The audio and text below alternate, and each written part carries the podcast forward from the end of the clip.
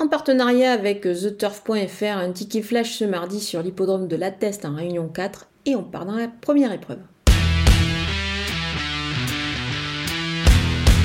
Le numéro 6, Mano de Dios, trouve vraiment une belle occasion d'ouvrir son palmarès dans cette épreuve.